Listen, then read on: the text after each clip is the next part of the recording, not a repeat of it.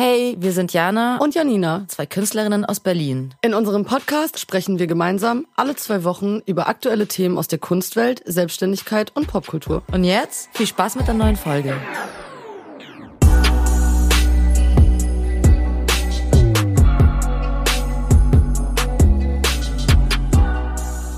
Hello! Hallo und herzlich willkommen zu Frameless, der Podcast. Wieder einmal eine neue Woche. Ähm, ja, neue Folge. Richtig Bock. Hoffentlich Weil, diesmal mit äh, ein bisschen besserem äh, Sound. Wir haben auf jeden Fall alle Vorkehrungen getroffen und hoffen, ähm, dass es diesmal ein bisschen besser ist als bei der ersten Folge. Ja, wir versuchen auf jeden Fall das Beste. Ist äh, immer noch alles ein bisschen im äh, Übungsprozess und im Rausfinden, wie es am besten funktioniert. Aber ich denke, es war auch so einigermaßen erträglich. Und wir hoffen, ihr hattet Spaß bei der ersten Folge nach der Pause. Jetzt haben wir ja fast schon äh, Weihnachten. Das äh, Jahr ist fast zu Ende. Es ist verflogen, oder? Einfach so. Krass. Zack, auf einmal ist Weihnachten. Aber und äh, ja, wie geht es dir, Nina? How's your mental state? How are you? Uh.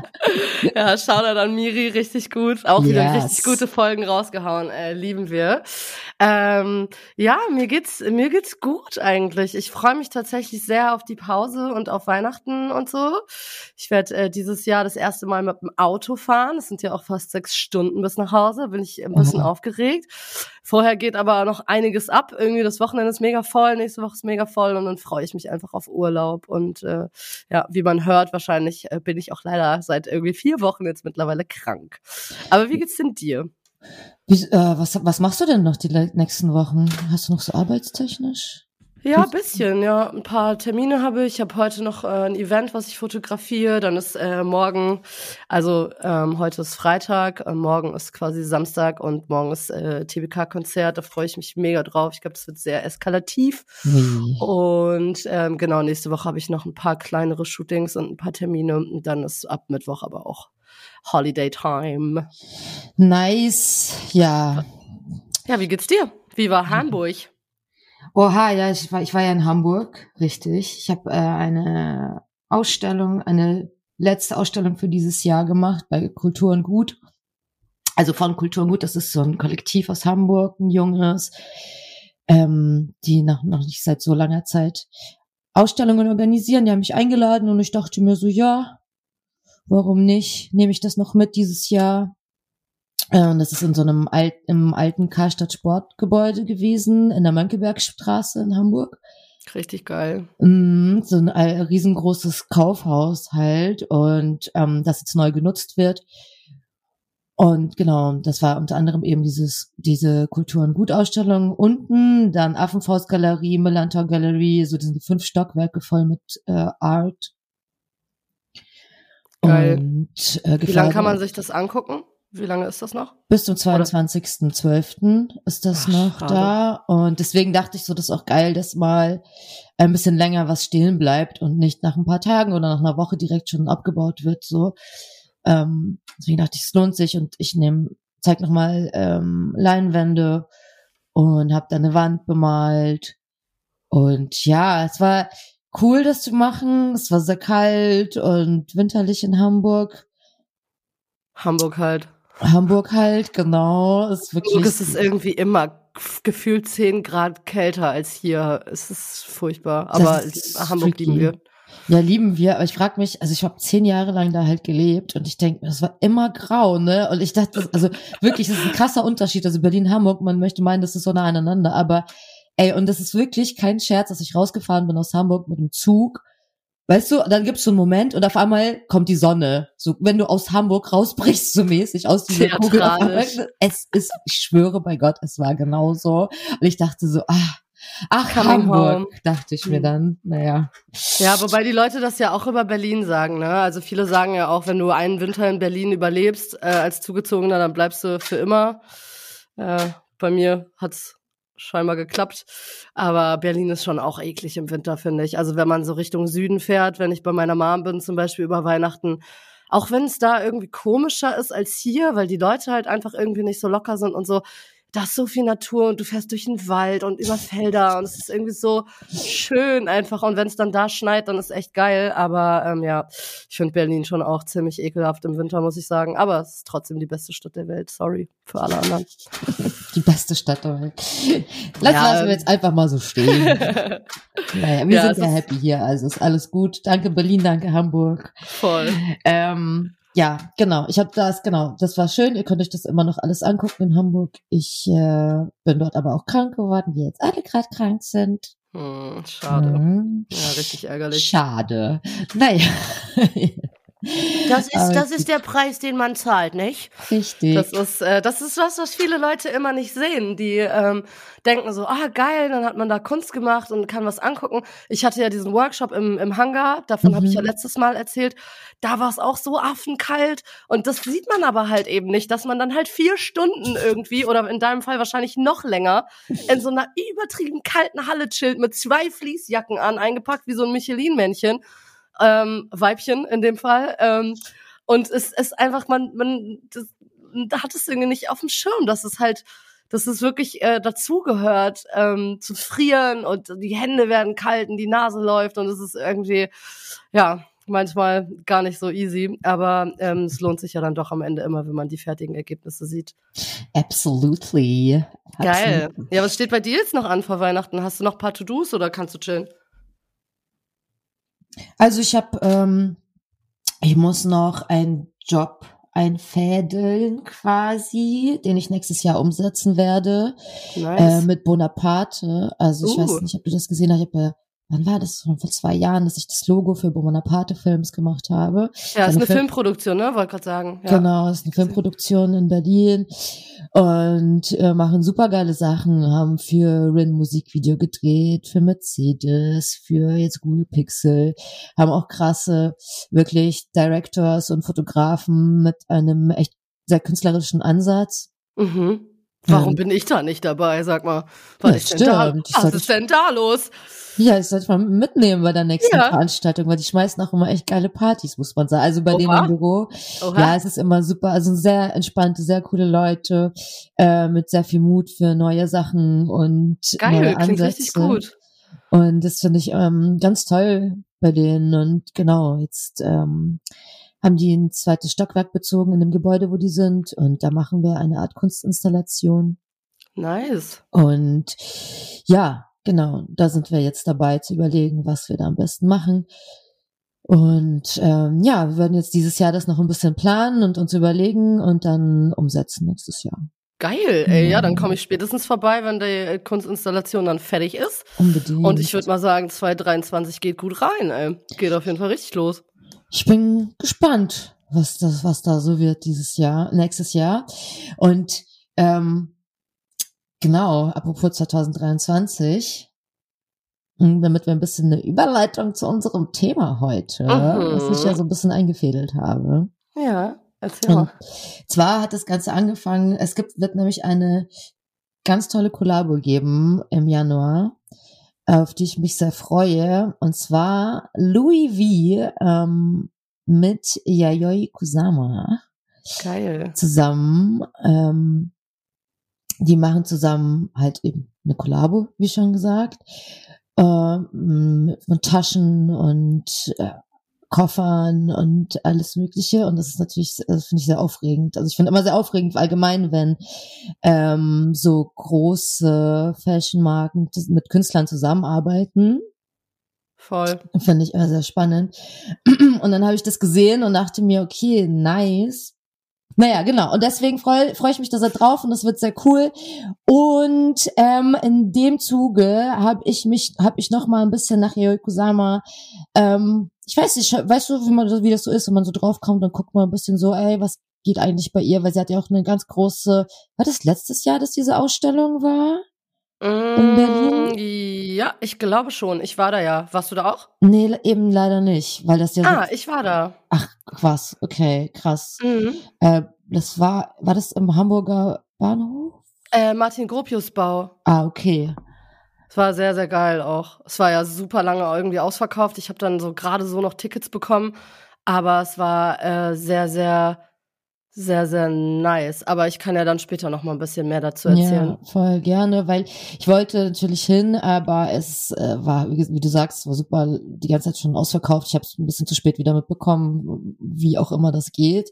Bei dem halt. Ich glaube, das war aber auch noch zu der Zeit, wo so krasse Corona-Regularien waren und die Tickets ah. waren mega begrenzt und es gab immer nur so Zeitslots, wo man die Tickets buchen konnte und die waren dann auch sofort weg. Also ich habe wie bei so einem Sneaker Ruffle habe ich mich da hinter meinen PC geklemmt und habe äh, irgendwie es geschafft, zwei Tickets äh, zu ergattern, aber es war auch eine Sekunde später sold out. So es ist. Wahnsinn gewesen. Also ja, ja, weil das war nämlich auch so faszinierend. Das war nämlich auch so krass gehypt wegen, weil TikTok und Insta Social Media, Stichwort, irgendwie da halt auch ganz großes, äh, großer Teil von waren, weil die, weil die, die Kunst, die sie macht, natürlich auch super interaktiv äh, ist auf jeden Fall. Interaktiv, ja. also erstmal durch diese Räume und Zeiten ist natürlich auch sehr optisch halt, weißt du, sehr ansprechend. Also das, wenn du Fotos machst, so wenn die, die Farben, diese krass grafischen Elemente, also die, die Polkadots und so ist halt Voll. Ich habe auch noch ein, zwei Fotos aus diesem, ähm, das kommt bestimmt auch gleich noch zur Sprache, aus diesem Spiegelkabinett ja. mit diesen ganz mit diesen, ich verrate es jetzt noch nicht, aber mit diesen ganzen, ne? genau. ne? Da habe ich auch noch ein, zwei Fotos, äh, können wir dann auch äh, in Insta-Post knallen. Genau, ich glaube, äh, Fame geworden ist dieses Ding, aber durch diese riesigen Krakenarme, ne? In dieser Eingangshalle, da waren ja diese pinken Genau, ihre phallischen genau. Symbole. Aber wir greifen jetzt schon, wir erzählen jetzt schon voll viel von ihrer Kunst, weil, ähm, um drauf zu kommen, also ich habe, genau, weil nämlich ein ganz großer Grund oder Teil davon, warum sie ihre Kunst so gemacht hat oder weißt du, was es ist, die Erklärung davon war ihre mentale Gesundheit, auf der ähm, das alles ein bisschen so aufgebaut hat, ne? Hm. Und dann habe ich mir so Gedanken gemacht, dachte mir so, okay, was, das hat so eine große Rolle in ihrer Kunst gespielt und ihrem Schaffen. Und dann dachte ich so, warte mal, ist das nicht bei voll vielen Künstlern so, dass der Mental State einfach oft der Auslöser ist für das, was rauskommt am Ende. Und dann habe ja, ich mich, voll. Genau, dann habe ich mich damit beschäftigt. Und es ist eine sehr, also äh, allgemein ihre Lebensgeschichte ist eine sehr spannende und eine sehr bewegende und emotionale so. Und ja, deswegen dachte ich mir, reden wir ein bisschen heute über Kunst und mentale Gesundheit. Voll, finde ich, ist auch tatsächlich ein sehr, sehr wichtiges Thema, weil es uns alle ja betrifft. Also nicht nur Künstler und Künstlerinnen, sondern jeden Menschen. Und mentale Gesundheit ist ja auch in den letzten Jahren einfach ein Thema, ähm, was sehr, sehr präsent ist und trotzdem immer noch irgendwie so ein, naja, nicht kleines Tabuthema, aber irgendwie so richtig redet keiner drüber oder wenn dann nur bestimmte Personen, die sich dann halt sehr öffnen und irgendwie das thematisieren. Und man muss natürlich auch sagen, dass Mental Health oder auch psychische Probleme in dem Fall in der Kunstszene ja auch oft sehr romantisiert dargestellt werden. Mm. Ne? Also ja. ähm, wir können ja jetzt erstmal so ein bisschen über ähm, Yayoi Kusama reden und du erzählst uns bestimmt jetzt gleich ein bisschen was zu ihrer Geschichte, die mhm. ich persönlich auch sehr ja, die ist sehr ergreifend und auch ein bisschen traurig, finde ich, aber ein Paradebeispiel dafür, was so ähm, falsch lief oder auch immer noch läuft teilweise. Ähm, deswegen, äh, let's go. Let's go, genau. Also das Ding ist, also ihr Main Key Element, visuelles Element sind ja diese Polka Dots die sie mhm. exzessiv überall hingemalt hat und gemalt. Und ähm, also ich, das Key-Ding ein bisschen, womit das angefangen hat, war, dass sie äh, an Halluzinationen leidet, seit sie zehn Jahre alt ist. Und dass sie das beschrieben hat, dass sie immer das waren wie so Lichtblitze, die sie immer gesehen hat, wenn sie diese Anfälle hatte, oder Lichtkugeln, ähm, die ineinander geschwommen sind und durcheinander. Also das kennt man vielleicht, wenn man ein bisschen die Augen zumacht, manchmal und einem so schwindlig ist, wenn man die Augen zumacht und dann kommen mhm. so, so kleine Kugel Lichtblitze. Mhm. Und ähm, daran, das war, das so, so beschreibt sie das, wenn sie eben ihre ähm, diese Anfälle hatte eben. Und da sind halt eben diese kleinen, da, daher sind Polkadots entstanden und ähm, sie hat angefangen halt das eben so wiederzugeben, so, weil sie das beruhigt hat, wenn sie einfach vor einem Blatt Papier saß und immer wieder diese Kugeln gemalt hat, so immer wiederholt hat und dadurch dann diese Muster entstanden sind. Ähm, hat ja auch eine sehr therapeutische Wirkung, sowas, ne? Wenn man jetzt mal an Mandala-Malen denkt und so, das beruhigt ja auch äh, sehr viele Menschen, so monotone Arbeiten auch zu machen, ne? Sei es einfach nur Striche zu zeichnen oder so. Das ist ja schon was sehr Therapeutisches auch einfach, ne? Voll, ja. Also das ist, das glaube ich, das muss man auch auf jeden Fall können. Das ist zum Beispiel so etwas, was ich halt gar nicht kann. Ich konnte nee? so lange auf etwas konzentrieren. Nein, ich bin richtig. Oh, ich kann das auch richtig lange. Ich habe das nämlich eine Zeit lang auch mal gemacht. Also ich glaube, so wie sie angefangen hat, kennt man ja auch so dieses, du malst einen Kreis und noch einen Kreis, dann füllst du die Zwischenräume und so machst du halt ganze mhm. Blätter voll. Ich, mich beruhigt das ungemein. Also ich habe auch nicht immer die Geduld, aber ich finde es schon sehr äh, beruhigend, wenn man so im richtigen Status ist so. Aber genau, das war für sie halt eben auch so eine Art Therapie, weil zusätzlich halt zu diesen Halluzinationen kam noch eine krasse Depression und eine krasse Angststörung, die sie auch ihr Leben lang begleiten werden. Und äh, wie sie beschreibt, eine ewige Suche nach Anerkennung. Das war auch so ihr Main-Antrieb. Sie wollte, sie ist also, um, um das überhaupt anzufangen, äh, sie ist ja 1929 äh, in Japan geboren, in einer sehr strengen Familie, ähm, wo sie sehr so gezüchtigt wurde, sage ich mal. Ne?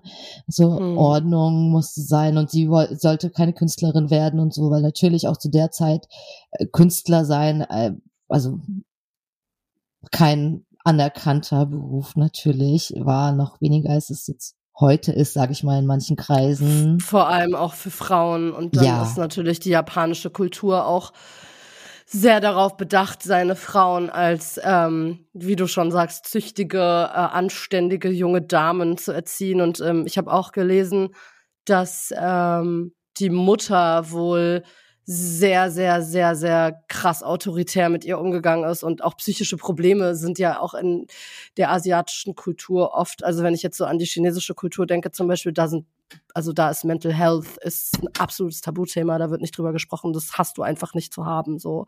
Und wenn das damals halt noch, also, ne, wenn das halt damals noch viel strenger war als heute, dann kann man sich ja ungefähr vorstellen, was das für jemanden bedeutet, der halt einfach Probleme hat und äh, sich da nicht ausleben kann oder auch vielleicht nicht irgendwie mitteilen darf, so, ne, und gerade als junges Mädchen dann auch noch, ne, das muss schlimm gewesen sein. Voll, also sie hat, das war halt in dem, dass sie halt Kunst machen wollte, und sich ausdrücken wollte.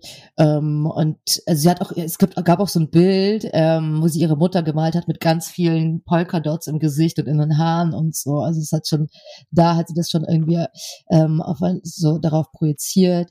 Und äh, sie hat krass dagegen rebelliert und hat dann 1952 war dann kam dann so der Knackpunkt, wo sie 2000 ihre alten Bilder, die sie zu dem Zeitpunkt erschaffen hatte, verbrannt hat und zerstört hat, also komplett einen Abbruch gemacht hat mit ihrer ähm, Herkunft sozusagen und ihrer Vergangenheit und ist dann nach Amerika gegangen, um dort halt wirklich Künstlerin zu werden. Krass großer Schritt auf jeden Fall. Krass großer Schritt für damals, krass großer Schritt für eine Frau damals. Ähm, einen, also du musst so einen krassen Willen gehabt haben, um äh, zu sagen so, hey, ich, ähm, ich, ich gehe jetzt einfach. Also damals in 50er, 60er Jahren, das muss man auch natürlich auch schon sehen. Und ähm, ähm, und also ich habe so, um so ein Zitat zu sagen, so, she was a female artist in an aggressive male dominated scene. Weil das ist natürlich auch der Punkt, so, wie gesagt, als Frau, es gab nicht so viele Künstlerinnen als Frauen damals. Ja. Und Künstlerinnen als Frauen, ist das richtig? Frauen als Künstlerin, so. Frauen als Künstlerin, so, ja. Weibliche Artists. Ja. Genau, sie musste sich durchsetzen. Ähm, das war, wie gesagt, das erste ist halt, dass sie ähm, eine Frau war und das zweite war dass sie eben keine weiße Frau war, die da nach Amerika mm. gegangen ist, so. Und deswegen hatte sie noch mehr das Bedürfnis, oder sie musste sich da einfach mehr durchsetzen und äh, meinte, sie ist eh aufgefallen in dieser ganzen Szene und dann hat sie richtig drauf gesetzt, okay, dann falle ich jetzt richtig auf. Also sie hat sich dementsprechend gekleidet, sie hat sich sehr, sel sich selber als Person in den Mittelpunkt gestellt, das ist ja auch so ein Thema, so, ne? Ähm, wie sehr du dich selbst inszenierst als Künstler. So manche finden das blöd, äh, bei manchen ist das so ein Kernding in ihrer ganzen Kunst.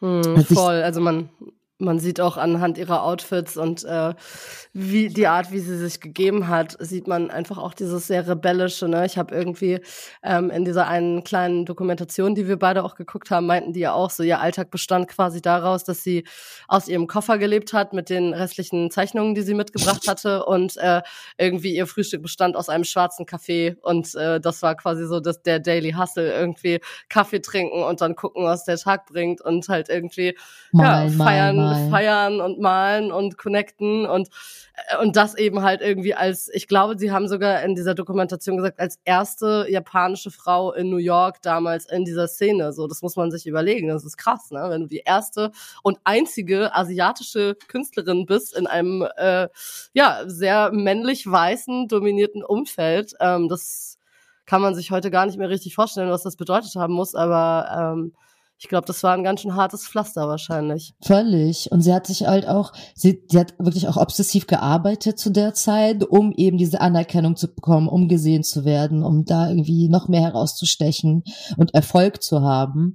Und das war wirklich, also, das kommt auch ganz vielen Künstlerbiografien vor, dass sie wirklich so viel gearbeitet, dass sie teilweise dann immer wieder zwischendurch mit diesen depressiven Schüben und alles, wie du sag, gesagt hast, nur Kaffee und Brot und Nudeln essen und sonst, weißt du, in so, eine, in so einen Rausch hineinarbeitet, in so einen Tunnel, sagt man ja. Also ich kenne das ja auch so, es ist, aber es ist halt auch gefährlich. Sie wurde auch öfter dann ins Krankenhaus äh, eingeliefert und so, weil sie einfach so bis zur Erschöpfung eben das praktiziert hat. Und das ist halt schon krass, so, ne? Das kann, also ich, ne, eigentlich ist es ne geil, wenn man in diesen Tunnel reinkommt und dann so da reinarbeitet, weil du halt super viel schaffst irgendwie und dann so voll völlig drin bist. Andererseits ist es natürlich halt auch gefährlich, weil man in dieses, sich in dieses, in diesen Zustand katapultiert, äh, wo ja, der halt auch bedrohlich sein kann, so, ne? Natürlich. Also deswegen hm. ganz viele Künstler, auch mit Drogen und so, ne? Das ist ja auch so ein Ding, ne? Ja, Alkohol, total. Drogen, das ist ja auch sowas so, dass du so ein Mittel eben, um sich da reinzubringen in in die Emotionen, in diese Arbeit und so. Ja, voll. Also ich glaube, entweder um sich da reinzubringen oder um es auch einfach auszuhalten. Ne? Also wenn man halt wirklich ähm, wirklich an einer Psychose leidet oder an einer, ja, wie auch immer, mentalen Erkrankung, dann ist das ja auch für die betroffenen Personen oft schwer auszuhalten. Und dann ist natürlich Alkohol und auch Drogenmissbrauch ein guter Weg, um sich da irgendwie durchzuschlagen. So vor allem, wenn es halt auch dann, wie wir ja auch noch sehen werden, wenn wir jetzt im weiteren Verlauf sprechen, was noch alles in ihrem Leben passiert ist, ähm, einfach auch genug Leute gibt, wie ich am Anfang meinte, die das romantisieren und die sagen, ja, es gehört halt irgendwie auch dazu, wenn man Künstler ist, dann muss man exzessiv leben und so. Und es ist auch tatsächlich, ich habe so ein bisschen noch recherchiert, ähm, es gibt tatsächlich wirklich sehr, sehr, sehr, sehr viele Künstler und Künstlerinnen, die unsere Zeit geprägt haben, die schwerst psychisch krank sind am Ende des Tages. Ja. Ne? Also das ist echt krass. Absolut. Das äh, sieht man ja auch in einem Kanye West Beispiel. Absolut. Äh, Genie und Wahnsinn liegt halt manchmal wirklich sehr nah beieinander. Ja, vielleicht sind die Leute auch deswegen so genial, weil sie eben auf einem ganz anderen Film leben, sage ich jetzt mal, als jemand, der nicht irgendwie ähm, psychisch krank oder neurodivers ist, ne, weil das betrifft, glaube ich, auch äh, alle anderen äh, neurodiversen Geschichten, wie zum Beispiel Autismus oder auch ADHS und so, dass ähm, du einfach zu anderen Höchstformen auflaufen kannst und vielleicht auch einfach ein ein anderes Gedankengut in dir trägst oder eine andere Art von Fantasie oder ne, aber ich habe noch ein paar Sachen rausge rausgesucht, die ich später noch erzählen werde. Jetzt erstmal zurück zu äh, Kusama. Ähm, sie hat ihre wilde Zeit in New York, ist am Party machen und am Malen. Wie ist es dann weitergegangen bei ihr? Was ist passiert? Ja, und zwar, das ist ja, also wie gesagt, ihr großes Ziel war ja immer Anerkennung zu kriegen, ne? Und, ähm, und halt diesen durch, großen Durchbruch, ne, von dem wir auch schon mal in früheren Folgen geredet haben, ne? kommt der ja. irgendwann, wann schafft man, wann hat man es geschafft, so wie schafft man das, auf welchem Wege. Ähm, und da sind halt auf jeden Fall Sachen vorgefallen, die sie in ein sehr tiefes Loch reingeschmissen haben. Und zwar ähm, äh, wurde sie kopiert mehrmals von männlichen Künstlern in New York, die ihre Arbeit als Inspiration äh, sozusagen in Anführungszeichen gesagt genommen haben und sich dann für sich genutzt haben, umgewandelt haben. Und zwar das erste Mal war es ähm, Klaas Oldenburg. Ich kannte den nicht zu dem Zeitpunkt. Mhm, sagt der, mir jetzt auch nichts. Weil sie hat ja immer diese Punkte gemalt und diese Bilder und Leinwände mit diesen Punkten. Und dann hat sie irgendwann so eine neue Ära für sich angefangen und hat angefangen, weiche Skulpturen zu machen, die du meinst, diese Art Tentakel, das waren so Phallus-Symbole. Also mhm. sie hat mhm. übrigens auch eine sehr gestörte Beziehung zur Sexualität aufgrund von kindleitlichen Trauma, ähm, dass ihren Vater mhm. einmal erwischt und so. Und hatte deswegen eine sehr schwere ähm, ähm, Beziehung zu diesem Thema sozusagen. Und dann hat sie aber angefangen, diese Phallus-ähnlichen weichen Skulpturen und Räume zu erschaffen, die ganz crazy aussehen. Ich weiß, ähm, hast, gab's in der Ausstellung in Berlin auch, ne? Meintest du? Genau, es gab einmal in dem großen ähm, Eingangsraum gab es diese pinken Tentakeln, nenne ich sie jetzt mal, diese mhm. ganz großen pinken mit den schwarzen Punkten. Und dann gab es ähm, noch dieses Kabinett mit den äh, mit den weißen, mit den roten Punkten, mit den, wo ganz viele so, die sehen fast aus wie kleine Penisse oder Pilze oder ne? genau, ne, also genau. diese Phallus-Symbole. Äh, man sagte ihr auch übrigens nach, das stand auch in der Aus, äh, Ausstellung, dass sie äh, die wildesten Sexorgien und Sexpartys gefeiert hat in New York, die es damals äh, gab. Also Oha. die war wild unterwegs mit Live-Painting und alle waren nackt und sie hat alle bemalt und so. Also sie war, was das Sexuelle angeht, auf jeden Fall sehr aktiv und äh, vielleicht auch ein bisschen crazy unterwegs, also für die damalige Zeit auf jeden okay, Fall. Okay, also ich habe, wie gesagt, ich habe irgendwie rausbekommen, dass sie eine Abneigung dagegen hatte. Ja, aber, ich weiß nicht, ob sie, ob sie auf den Partys selber Sex hatte, aber auf jeden Fall hat sie diesen beigewohnt und halt dort sich künstlerisch ausgelebt. Also vielleicht war das auch mhm. ihre Art und Weise, sich quasi zu befriedigen oder wie auch immer, wer weiß, so, ne? Steckt man ja nicht drin, so. Was auch gut sein kann, dass es natürlich so eine zwiegespaltene Beziehung dazu war, ne? Das ist nämlich mhm. auch so. Also erstens mal waren das ja so 60s, 70s, weißt du, so auch wilde Hippie-Zeiten. Voll, alle haben LSD genommen und Weed geraucht und genau. waren nackt und äh, ja, genau. glücklich. Vielleicht ja. hatte sie da einfach eine eine zwiegespaltene Einstellung dazu. Mal so, mal so, mal rauf und runter. Und es scheint ein exzessiv, auf exzessives Leben ja gewesen zu sein. Hm. Jedenfalls dieser Typ, dieser Klaus Kla Klaas Oldenburg, der hat das gesehen, weil da es war damals so eine ähm, Innovation auch, es war richtig krass, alle waren beeindruckt, aber er hat das gesehen und davor hat er die ganze Zeit Objekte gemacht, die halt fest waren, also Skulpturen, einfach so aus Plastik, aus festen Materialien. Und dann ein paar Monate später kam er halt mit einer Ausstellung mit so weichen Skulpturen an nachdem er bei hm. ihrer Ausstellung war und hat halt dadurch den internationalen Durchbruch im Kunstmarkt geschafft. So, das war das erste Mal, was so ähm, dokumentiert wurde, wo es so obviously irgendwie, ne, äh, wo er ein bisschen sehr zu sehr inspiriert war von ihrer Arbeit. Nicht nett. Das ist gar nicht nett. Wir könnten auch mal eine Folge über so Copy-Sachen übrigens machen und so kopieren. Ja, und, stimmt. Und Inspiration und da äh, auch ein spannendes Thema.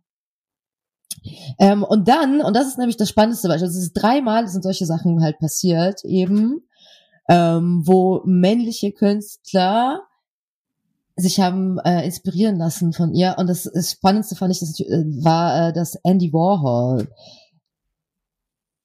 ähm, von Andy. Ihr, äh, etwas übernommen hat. Der Andy ist ähm, auch nochmal so ein Dude, über den man reden könnte.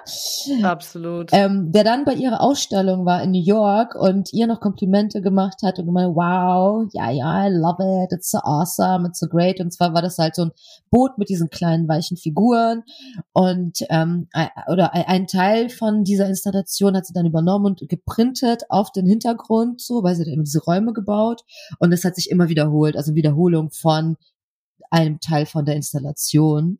Mhm. Und er kam da und hat ihr Komplimente gemacht, wie toll er das alles findet. Und hat einfach äh, wirklich ein paar Wochen oder Monate später einfach dasselbe gemacht, aber einfach mit einem Motiv von sich selber übernommen und äh, wurde dafür groß gefeiert. Und das kann man natürlich na genauso nachverfolgen. Ähm, die äh, in einem Zeitstrahl, so wann er da war, wann er ihr Komplimente dafür gegeben hat, das einfach übernommen hat und dafür einfach das äh, die äh, das Lob abkassiert hat.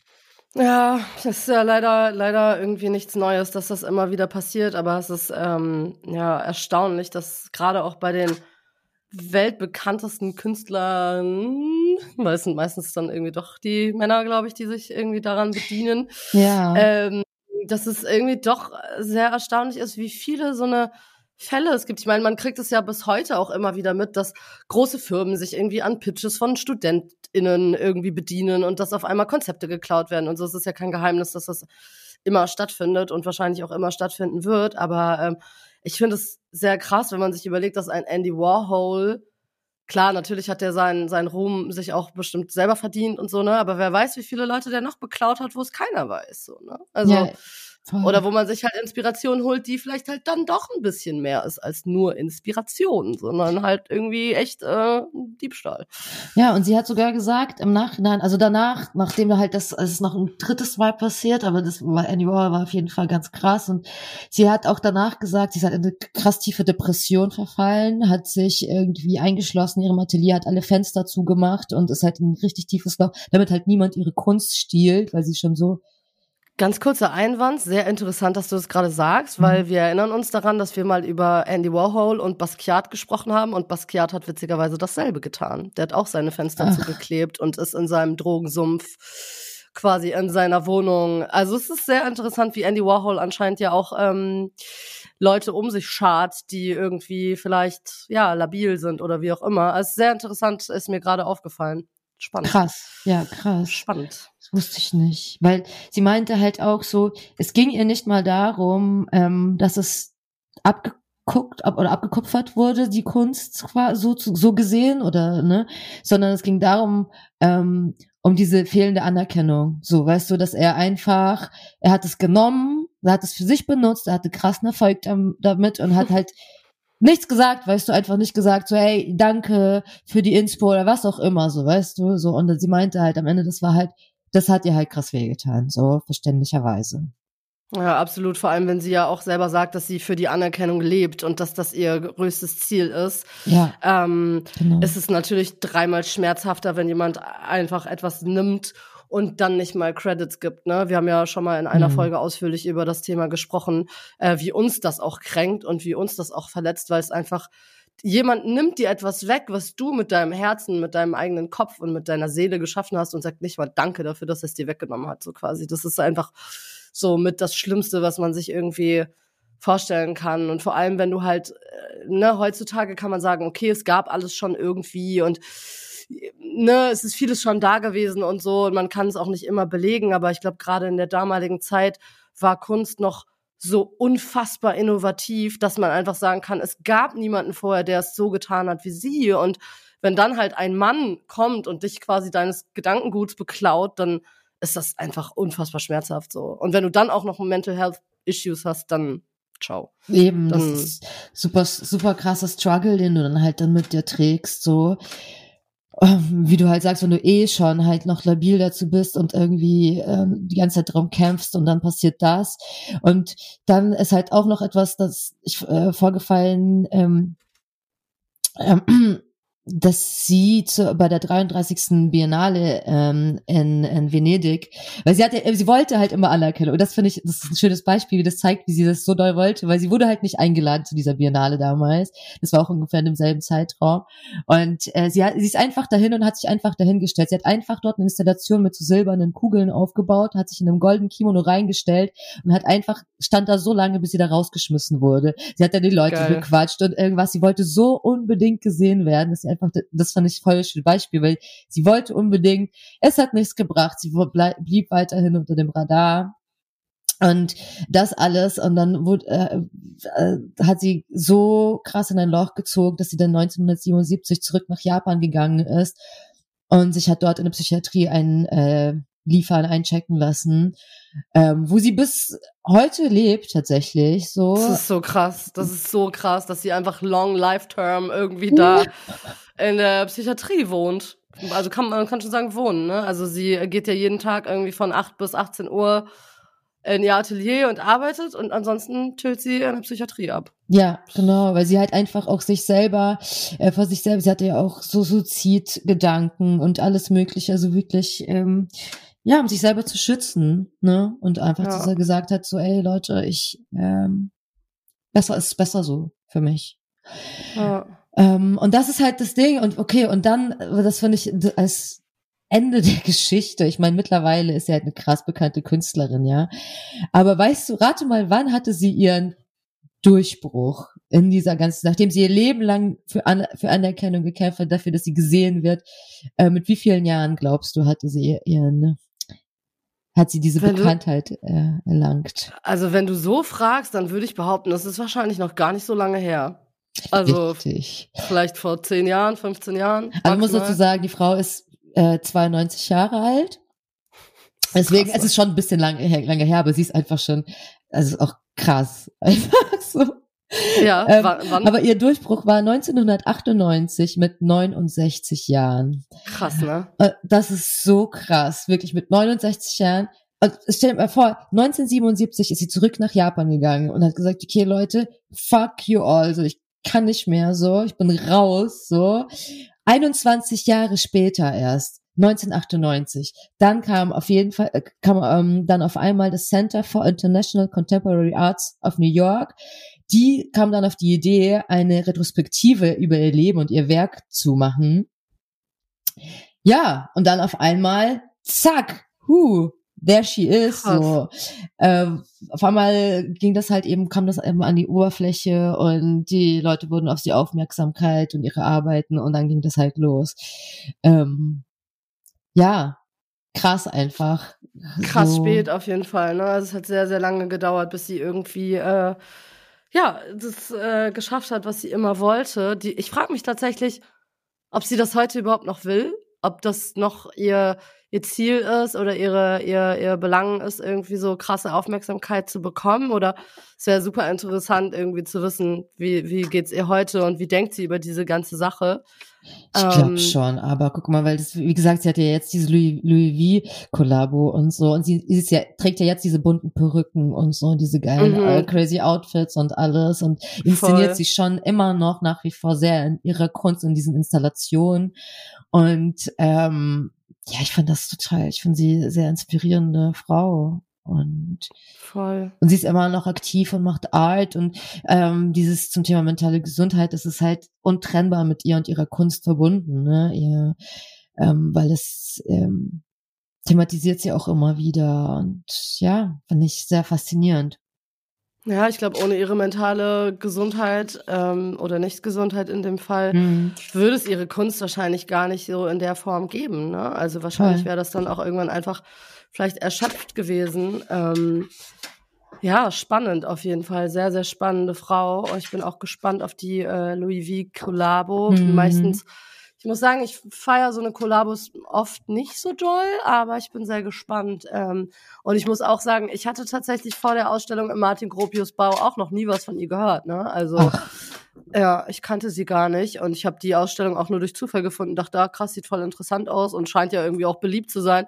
Und bin dann dahin und bin total abgetaucht in diesen Welten, die sie da geschaffen hat. Also auch, ähm, was ja auch so ihr Signature-Move äh, war sozusagen, oder sie war die erste, die das gemacht hat. Sie hat so ein riesiges Spiegelkabinett gebaut, in dem du halt dich komplett verlierst. Es gibt tatsächlich auch immer wieder Videos ähm, auf Instagram, wo irgendwelche Promis dann in diesen Dings stehen und ähm, sich irgendwie filmen und so, wo dann so tausend kleine Lichter sind und es sieht aus, als würdest du im Universum stehen und sie ist eigentlich im Endeffekt die Erf ja, Erfinderin davon. Das ja, ist voll krass.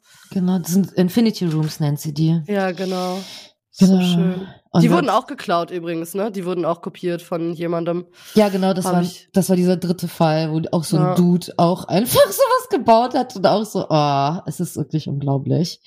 Ja, äh, es ist unglaublich. Aber jetzt hat sie halt, ich meine, gut, bisschen spät, aber aber immerhin. aber immerhin und jetzt ist sie einfach on top so und äh, ja. Ja, es ist ein sehr spannendes Thema. Also ich habe äh, tatsächlich auch versucht, so ein bisschen zu recherchieren, irgendwie wie so mentale Gesundheit und Kunst irgendwie im Zusammenhang stehen. Und es gibt ähm, diverse Studien. Also eigentlich gibt es auch jedes Jahr gefühlt eine neue Studie. Und ähm, ich habe auch einen sehr spannenden TED Talk gefunden. Ich habe ihn tatsächlich auch noch nicht komplett geguckt, aber der war sehr, sehr spannend. Äh, da ging es dann auch so ein bisschen um Van Gogh zum Beispiel, der ja auch bekannt war für seine äh, exzessiven manischen Schübe. Und äh, war nicht Van Gogh auch der, der sich das Ohr abgeschnitten hat? Ja, und das, ja, oh mein ne? Gott, das war er, das war der Dude. und ich habe dazu ähm, recherchiert, weil man weiß ja einfach immer nur, ach, das ist der Typ, der sich das Ohr abgeschnitten hat. So, ne? Mhm. Und äh, das, und da gibt's so, er hat ja auch so ein Bilder von sich selber gemalt, also Selbstporträts, wie er mit so einer Kippe im Mund und so einem ja, umgewickelten Kopf, oh, der so porträtiert hat. Also, guck mal, das ist halt, es ist halt eine funny Story, sag ich mal, aber ich habe ein bisschen ja. nachrecherchiert, was eigentlich da vorgefallen ist. Aha. Und es ist natürlich am Ende der Geschichte eine nicht so funny Story, weil der, der, das einfach ein Ne, weil er einfach einige Problems hatte.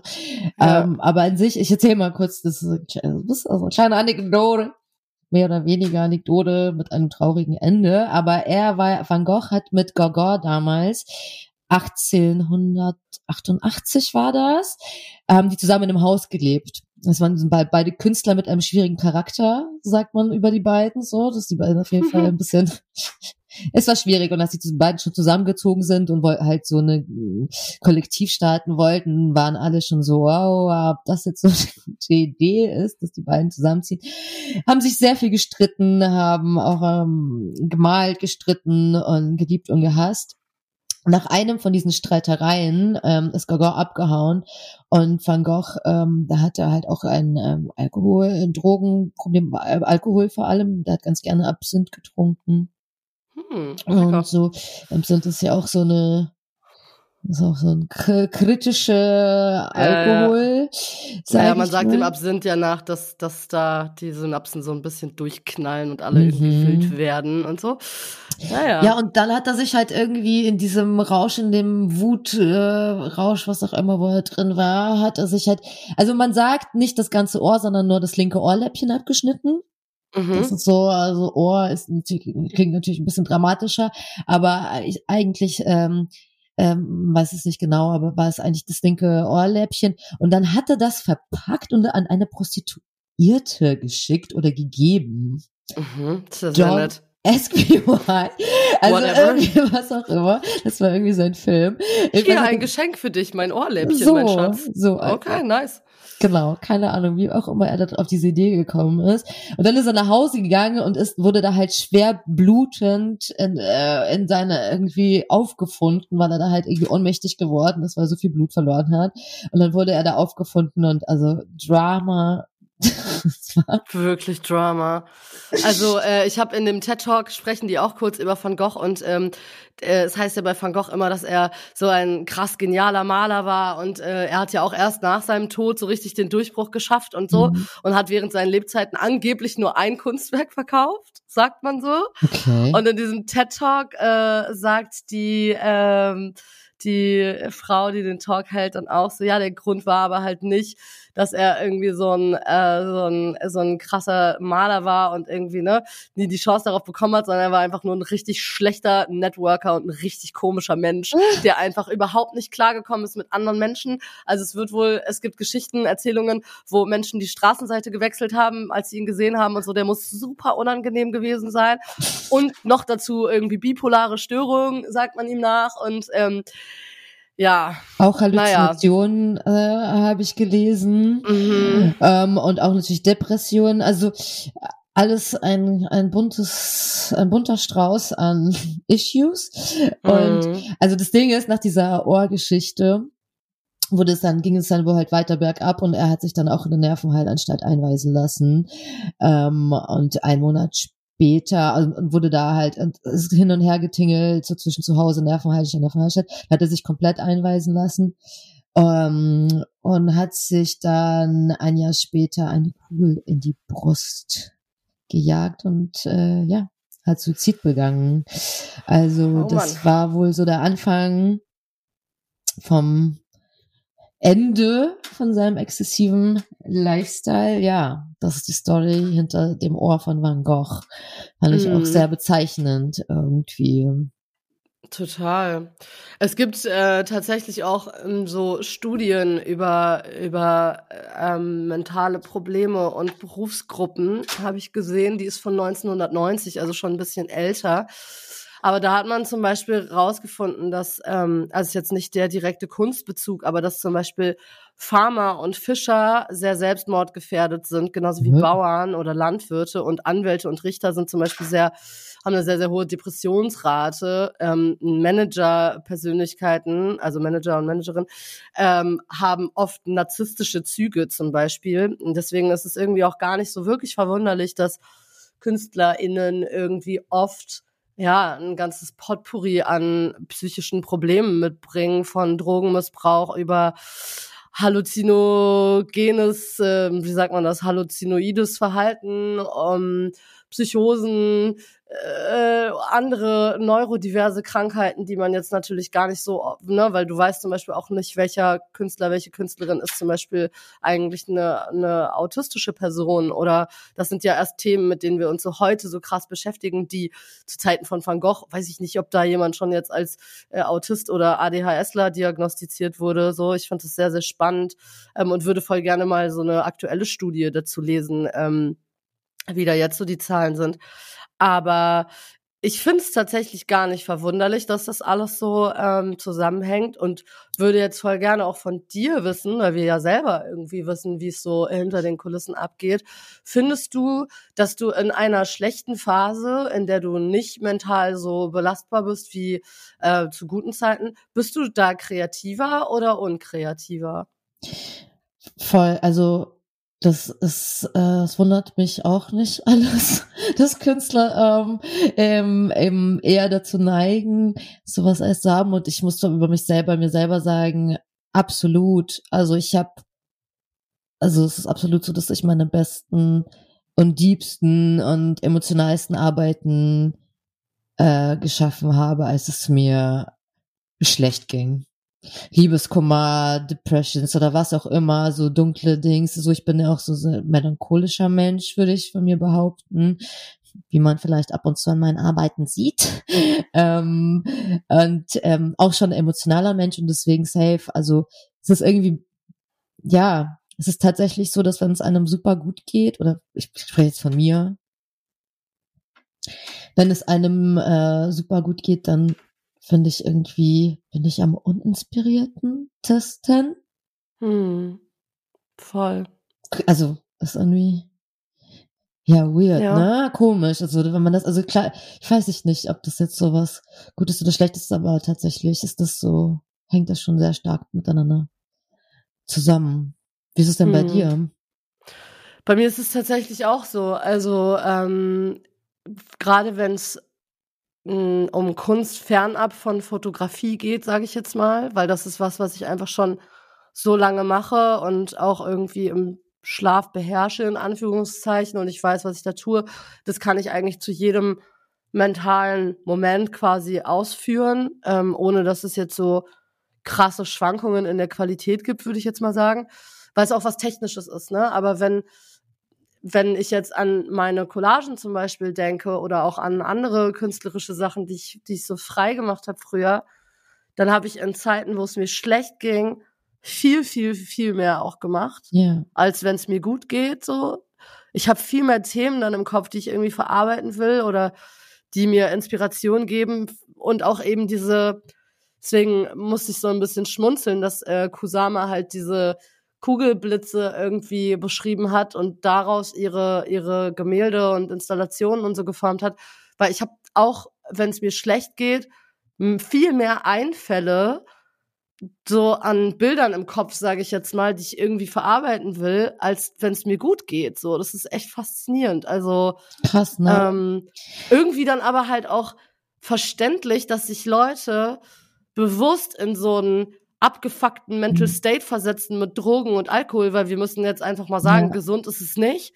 Ja. Aber ich merke das auch, wenn ich halt irgendwie wenig feier und es mir gut geht und ich irgendwie echt entspannt bin und halt gut drauf, ja, dann bin ich auf jeden Fall weniger produktiv, als wenn ich jetzt irgendwie abgefuckt bin und irgendwie, keine Ahnung, wenig arbeite, und aber viel um die Häuser ziehe und so, dann, dann habe ich einfach ganz anderen Input oder Output an, an äh, Gedanken einfach so. Und das ist halt schon, ähm, ein schmaler Grad, sage ich jetzt mal, von okay, bringe ich mich jetzt extra in so einen abgefuckten Zustand, damit ich irgendwie richtig geil kreativ arbeiten kann? Oder lebe ich halt mein Leben, bin gesund und bin halt vielleicht ein bisschen weniger kreativ, so, ne? Und das ist was, was mich lang, also lange auch beschäftigt hat, ähm, und ich nicht so genau wusste, wie man damit so am besten umgeht, weil Kreativität kannst du halt einfach nicht erzwingen. So, das, du kannst Voll. lernen, damit umzugehen, aber du kannst nicht, vor allem wenn du so ein impulsiver Mensch bist, kannst du das nicht erzwingen. Das, das geht nicht. Voll. Und ich finde, es ist halt, ja, das ist halt dieser schmale Grat von, ne, auch Selbstzerstörung auch irgendwo dann, die man mhm. dann mit mhm. sich selber macht, mit seiner Psyche macht und so, um Voll. sich in diese Emotion auch reinzubringen, oft so. Und um da halt wirklich drin zu sein, weißt du, es ist halt, es ist halt ich, weißt du, ich mag das auch so. Ich mag diesen Zustand irgendwie so, weil das ist halt, weil der so vielschichtig ist und so emotional und ich finde, Menschen erreicht das dann halt auch so. Die Menschen sehen und fühlen das auch und, hm. und das ist halt auch eben dieses, so weißt du, das Künstler, dieses Innere nach außen tragen und ausleben und dass das viele Leute dann, äh, oder dass es Menschen gibt, die das relaten können und sowas, weißt du, weil ja, wir ja alle unsere Probleme haben auf welche Art und Weise oder Emotionen und sowas. Und das Künstler das halt eben ausleben und und das fühlen und dass es auch voll schön ist, aber man muss halt wirklich aufpassen, dass du nicht zu sehr dich darin verlierst Voll. Oder dass es einem Außer halt, du willst dir dein Ohr abschneiden und am Ende in der ja, Psychiatrie landen, aber das will ja keiner. Genau, eigentlich. das ist das ist halt eben dieses Ding, so, das ist eben dieser Grad, aber ich finde halt auch persönlich, so weißt auch Musik ist ja auch sowas, weißt du, wenn du ein Lied hörst, wo es halt irgendwie klar sind, aber ich meine, schöne positive Musik oder weißt du, positive Sachen sind ja auch schön so, weißt du, das ist ja auch was Voll. Es ist auch so von Mensch, von Mensch, von Mensch zu Mensch abhängig. So, es gibt auch viele Künstler, die wollen gar nicht ihre Emotionen ausdrücken, sondern arbeiten irgendwie, weißt du, das ist gar nicht deren Thema so mäßig, so, weißt Voll. du? Die machen es gibt dann halt bestimmt, es gibt bestimmt auch, sorry, nur ganz kurz, die machen dann halt dann super, ähm, architektonische oder grafische Arbeiten, weißt du, da geht's halt mehr um die Technik, so da geht's gar nicht um Emotionen. So die ähm, Weißt du, da geht's einfach um ganz was, um ganz, ganz anderes. So ja, ja, voll. Ich wollte nämlich gerade sagen, ähm, dass ich glaube, dass es äh, bestimmt auch Menschen gibt, bei denen das genau andersrum ist, die, wenn es ihnen schlecht geht, gar nicht arbeiten können und die nur ja. kreativ sein können, wenn es ihnen gut geht. So, ne? Also ich glaube, es gibt solche und solche. Und ähm, ich finde, es ist auch ein, ein super schönes äh, Schlusswort und auch nochmal ein gutes ähm, guter Hint gerade gewesen ähm, bezüglich Musik, weil Be Musik äh, beeinflusst uns ja alle und ähm, deswegen haben wir, das kann ich jetzt gleich mal hier droppen, das passt nämlich perfekt, haben wir eine äh, Playlist angelegt, wo wir quasi zu jeder Folge unsere zwei Songs äh, euch in die Playlist packen, die uns gerade begleiten und uns inspirieren und ich denke, auch da wird man bestimmt hier und da ähm, sehen, wie es uns so geht oder was wir gerade äh, hören. Was ist denn dein Pick der Woche? So, jetzt muss ich mal gucken. Oh ja, das ist ein Lied auf jeden Fall.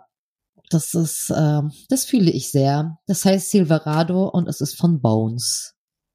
Aha, sehr, sehr nicer Pick. Bones? Na klar. Oh Mann, das, das ist bin ich sehr gespannt. Sehr dark, ja, meiner, ja, und emotionale ja, dann, Musik und I love it. Ja, es ist sehr interessant, weil mein Pick der Woche ist nämlich äh, gar nicht dark, sondern oh. ich habe von äh, Breakins äh, Venus Fly Trap heißt der Song. Es ist sehr ja, sehr poppig, aber es ist ein, also Hypochondriac heißt das Album, ist absolut grandios. Ähm, wurde mir von jemandem empfohlen und ich bin so drauf hängen geblieben, dass ich es bestimmt 20 Mal in a row gehört habe, weil okay. ich es so gut finde. Also okay. auf jeden Fall abchecken. Und genau, ich glaube, damit sind wir dann auch äh, schon am Ende angelangt. Folgt auf jeden Fall rein in die Playlist für Weekly Updates. Und ja, das war jetzt quasi unsere finale Folge auch dieses Jahr, oder? Gibt's noch eine? Mm. Nee, ne? Nee, nächste Woche ist nee, Weihnachten. dann ist halt Weihnachten und dann ist ah. Nee, es ist ja auch schon bald alles. Ja, das, nö. Krass, dann war das jetzt, dann ist das jetzt unser Schlusswort vor Weihnachten quasi. Vor 2000, also wenn ihr für 2022 ein Abschluss, ja. Ja, krass. War ein wildes Jahr auf jeden sehr Fall. Ich bin wild. sehr, sehr gespannt, wie es nächstes Jahr weitergeht und ich freue mich übertrieben. Ich freue mich auch sehr.